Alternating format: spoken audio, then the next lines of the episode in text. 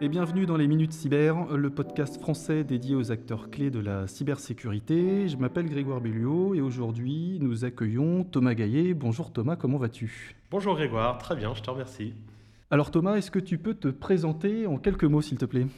Oui, donc euh, Thomas Gaillet, je suis le CEO de Scovery, qui est une agence de cybernotation européenne. Euh, et j'ai un parcours en cybersécurité depuis 25 euh, ans. Euh, j'ai démarré dans le domaine du test d'intrusion et également dans le domaine de la veille en vulnérabilité.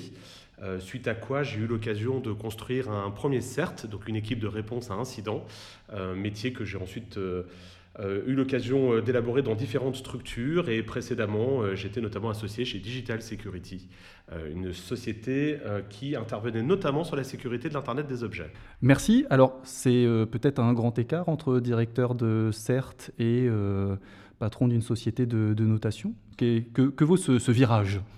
Alors, ce n'est pas tout à fait un virage, c'est au contraire plutôt euh, un constat qu'on a eu l'occasion de faire avec euh, mes associés. Euh, moi, du côté du monde de la réponse à incident, j'ai vu pendant des années des entreprises vivre des compromissions pour lesquelles on pouvait un petit peu prévoir ce qui allait se produire si on observait comment elles s'étaient présentées sur Internet et comment elles étaient potentiellement vulnérables sur Internet. donc il y a une certaine cohérence par ce biais-là. Et puis dans, mes associés, euh, certains ont eu pour activité notamment le test d'intrusion et le red teaming. Et de la même façon, eux, ils ont vu comment les attaquants s'y prenaient euh, pour rentrer dans les entreprises. Donc on converge ces deux visions justement dans la logique de la cybernotation. D'accord. Alors justement, pour bien euh, définir les choses pour celles et ceux qui nous écoutent, qu'est-ce qu'une cybernotation? Alors la cybernotation, c'est l'établissement d'une note et d'un rang qui vient évaluer euh, des risques de cybersécurité euh, d'entreprises, de sociétés, d'organisations.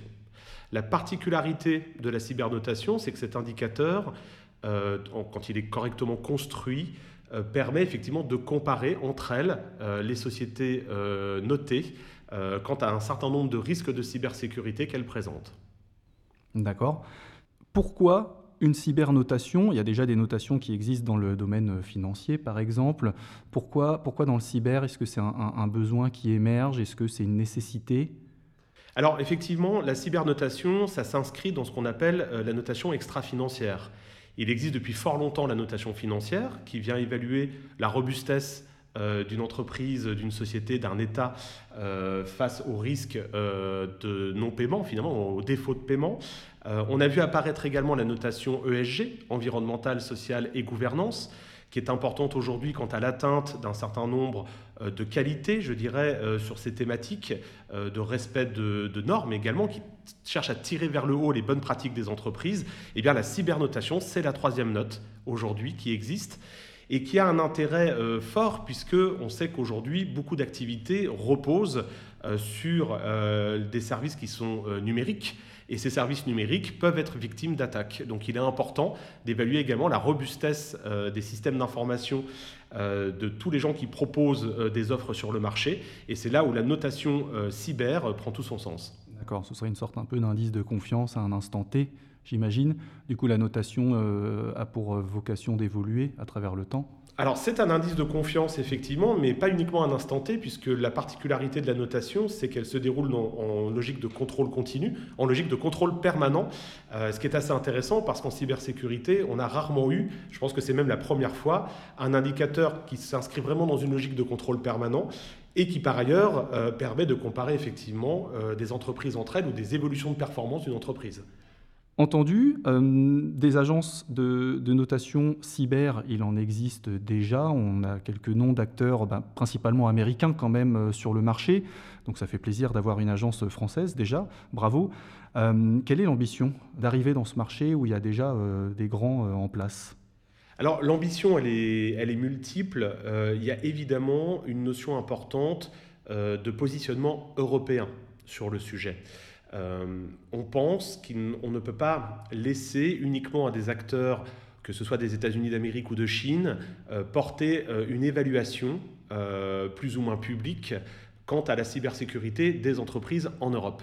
Donc nous avons chez Scovry ce positionnement européen fort, revendiqué, qui est un de nos axes de conduite et qui nous semble répondre aujourd'hui aux besoins de nos clients qui également manifestent cet intérêt d'avoir une notation européenne en complément ou en substitution des notations qui peuvent exister à l'étranger.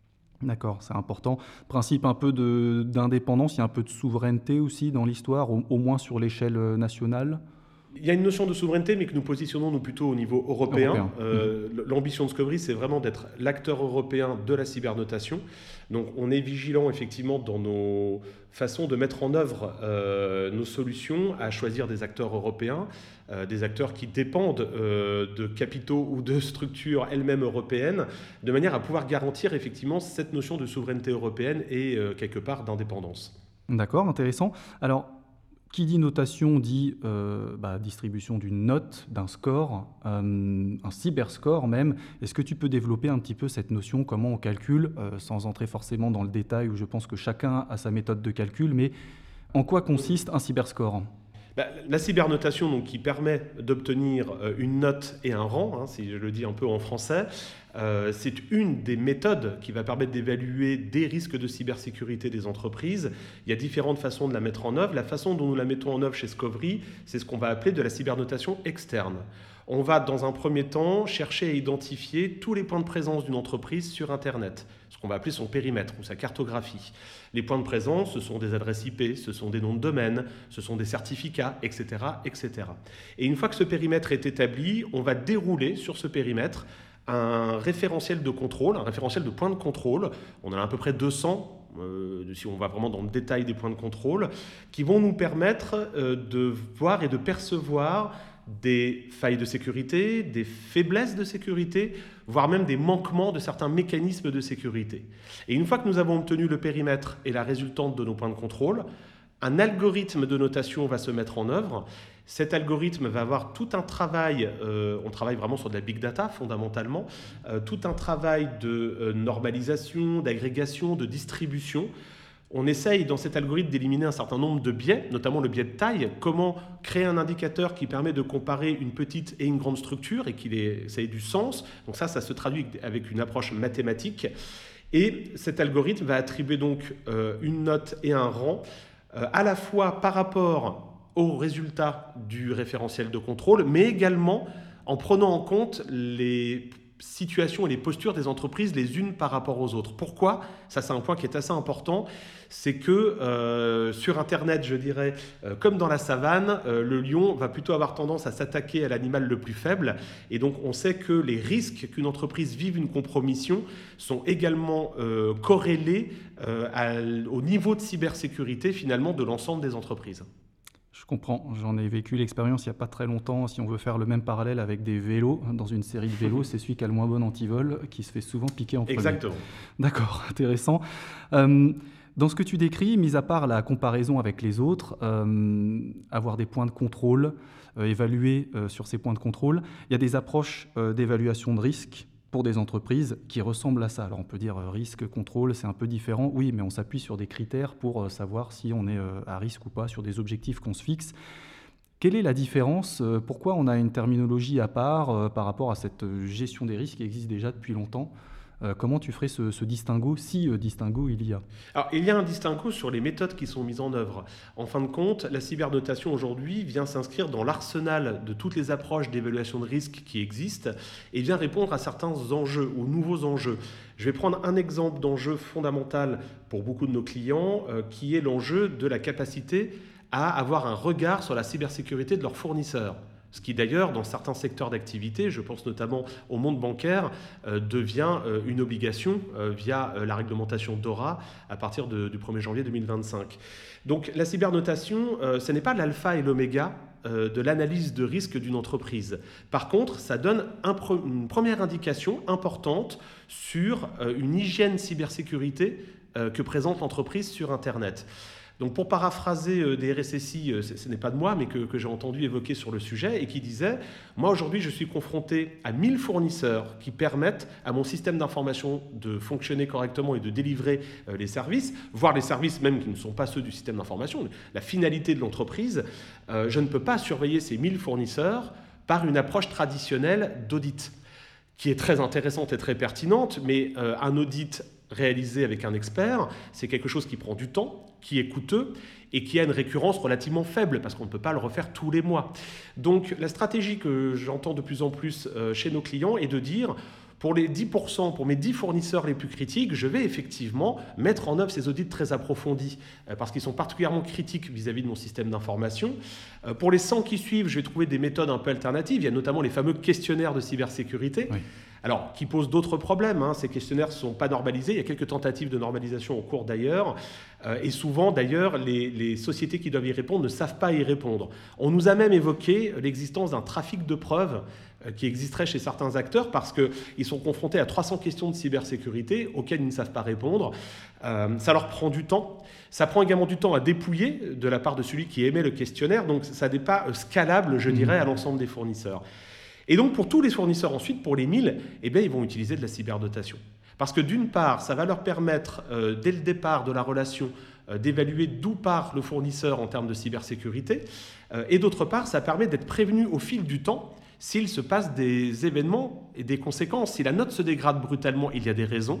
Et ça peut permettre euh, au commanditaire, vis-à-vis de son fournisseur, eh euh, de lui demander, et peut-être de déclencher un audit ad hoc, peut-être de lui demander de corriger euh, les problèmes, peut-être de l'aider aussi, ce qui serait bien, à faire face aux difficultés qu'il rencontre.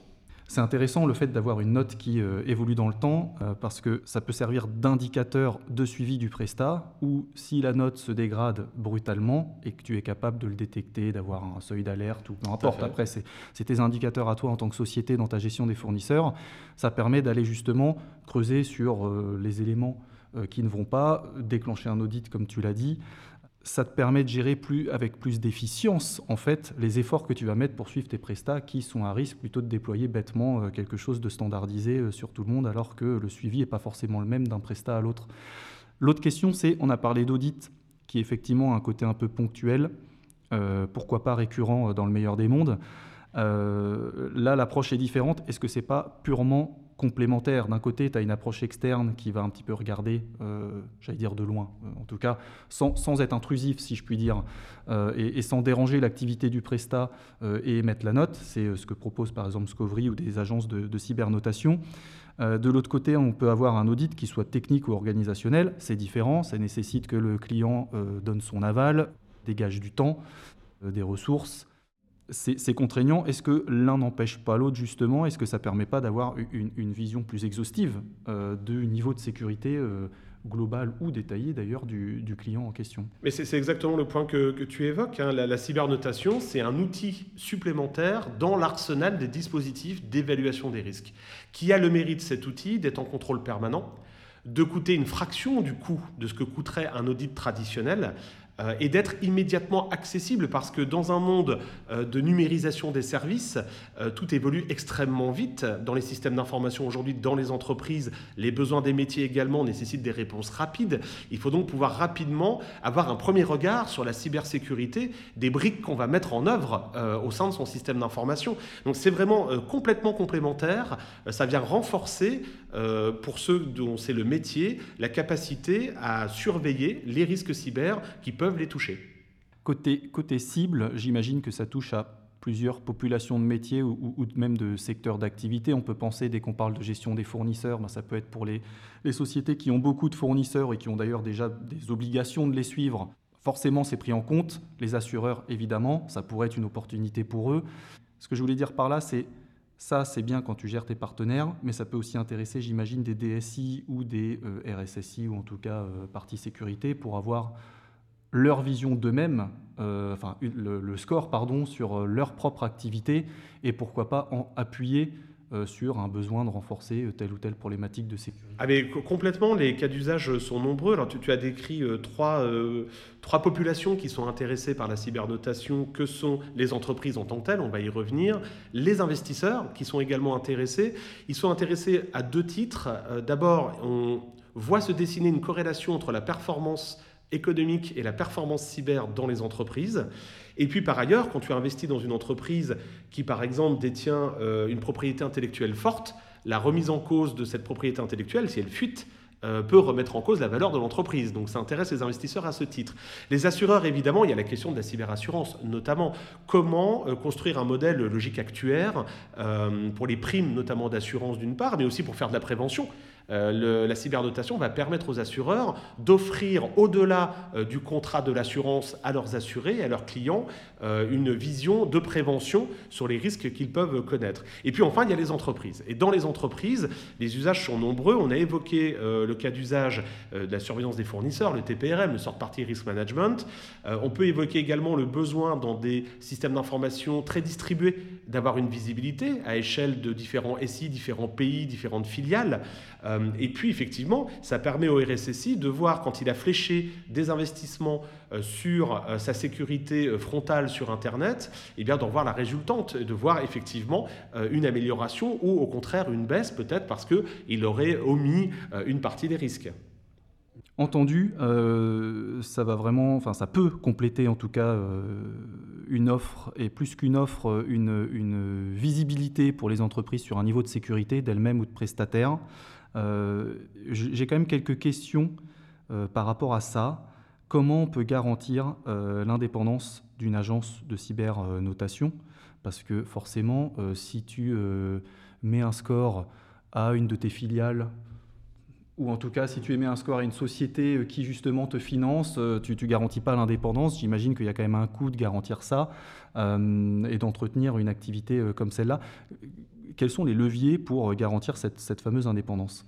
Il y a plusieurs leviers qui, rentrent en compte. Euh, nous, d'abord, on fait en sorte d'être européens, ça je l'ai évoqué, c'est un point important. Euh, ça nous extrait de potentielles influences euh, au sens géopolitique externes à l'Europe. on est également vigilant dans notre façon de procéder et d'attribuer effectivement les différentes notes. On est prudent dans le sens où on utilise la même méthodologie, la même approche et le même référentiel pour évaluer l'ensemble des entreprises. Nous n'allons pas modifier notre référentiel à la demande d'une entreprise ou d'une autre. Le dit référentiel, d'ailleurs, nous allons le partager avec euh, l'ensemble de nos clients, euh, de même le rendre public. Euh, donc ça, c'est un point effectivement qui est, fondamental pour garantir une certaine indépendance. Il y a également une notion de traçabilité. Nous cherchons, quand nous établissons aujourd'hui une, évaluation, donc un score, une note, nous cherchons à garder toutes les traces de cette évaluation pour pouvoir redémontrer a posteriori que nous l'avons bien évalué selon le dit référentiel, selon le dit algorithme, sur le périmètre que nous avions constaté, et, ça permet effectivement de, vérifier euh, cet aspect-là. Après, nous nous sommes assez ouverts, je pense que c'est quelque chose qui finira par arriver, d'ailleurs au sens réglementaire du terme, euh, à être audité euh, par des tiers, et pourquoi pas des tiers de confiance publics ou privés, pour dire vérifier que les démarches que nous mettons en œuvre sont bien les mêmes pour l'ensemble des entreprises. D'accord, principe d'indépendance, euh, principe de la preuve, traçabilité dont tu parlais, pour montrer que le score n'a pas été, euh, enfin déjà sur quel référentiel, sur quels critères euh, vous vous appuyez pour émettre le score, la note, pardon. entendu, éthiquement parlant, maintenant, je suis une société, j'apprends qu'il y a un score qui a été calculé sur moi, ça peut me poser problème. Quelle a été votre réflexion sur le sujet? Alors, nous, le, point que nous avons retenu sur ce sujet, c'est que toute société euh, que nous avons évaluée a la possibilité d'accéder aux informations en dehors de toute relation euh, commerciale. On part du principe que euh, si on émet une note, on doit permettre à celui qui est noté de comprendre sur quel périmètre nous avons pris en compte, de comprendre quel référentiel nous avons utilisé et quels ont été nos résultats. Donc on offre cet accès-là euh, aux sociétés qui sont évaluées. quelle est la limite si elle dit euh, je ne suis, pas d'accord sur un résultat ou sur euh, une preuve ou voilà, quelque chose qui a pu être déclaré qui est faux, par exemple, vous revoyez la note ou comment, comment ça marche? Parce qu'après, j'imagine des gros acteurs vont peut-être s'en servir comme levier après pour, si la note est mauvaise, bah, justement remettre tout en question, gagner du hmm. temps. En fait, on a tout un système de traitement de demande euh, et donc on n'a aucune difficulté à reconnaître quand on se trompe. Par exemple, on a chez Scovry pris le parti de dire ce qui nous semble fondamental, c'est d'établir un périmètre qui soit le plus proche possible de la réalité. Donc minimiser notamment ce qu'on appelle les faux positifs dans le périmètre. On n'est pas à l'abri de faux positifs comme tout le monde, mais tous les choix technologiques que nous avons faits, qui sont un petit peu en rupture d'ailleurs en termes d'innovation, euh, sont faits pour minimiser ce risque de faux positif. Mais nous ne sommes pas à l'abri. Et donc, si une société effectivement constate un faux positif, évidemment, on va le prendre en compte et le corriger rapidement, ce qui est un point assez fondamental. Euh, indépendamment que la société soit cliente ou non, euh, il y aura le même traitement d'égalité quant aux demandes, notamment sur les risques, par exemple, de faux positifs. D'accord, entendu. D'où le fait, tu parlais de vous faire aussi auditer pour garantir tout ça, montrer que c'est euh, transparent, clair. Oui, on est, on est très ouvert sur, le, très ouvert sur le sujet. D'accord. Bah, écoute, euh, Thomas, merci. C'était très clair. J'espère que ça va éclairer aussi euh, pas mal de personnes sur bah, ce qu'est une agence de cybernotation, parce que c'est quand même, un, comment dirais-je, la cyber, la notation, relativement nouveau. Voilà, la notation on connaît depuis longtemps, mais la cybernotation c'est pas toujours très clair. Hein. On voit beaucoup d'articles où des gens qui se posent des questions, etc. Merci pour tes lumières et puis ben, bon courage pour la suite euh, chez euh, Discovery. Merci à toi Grégoire. Allez, bonne journée.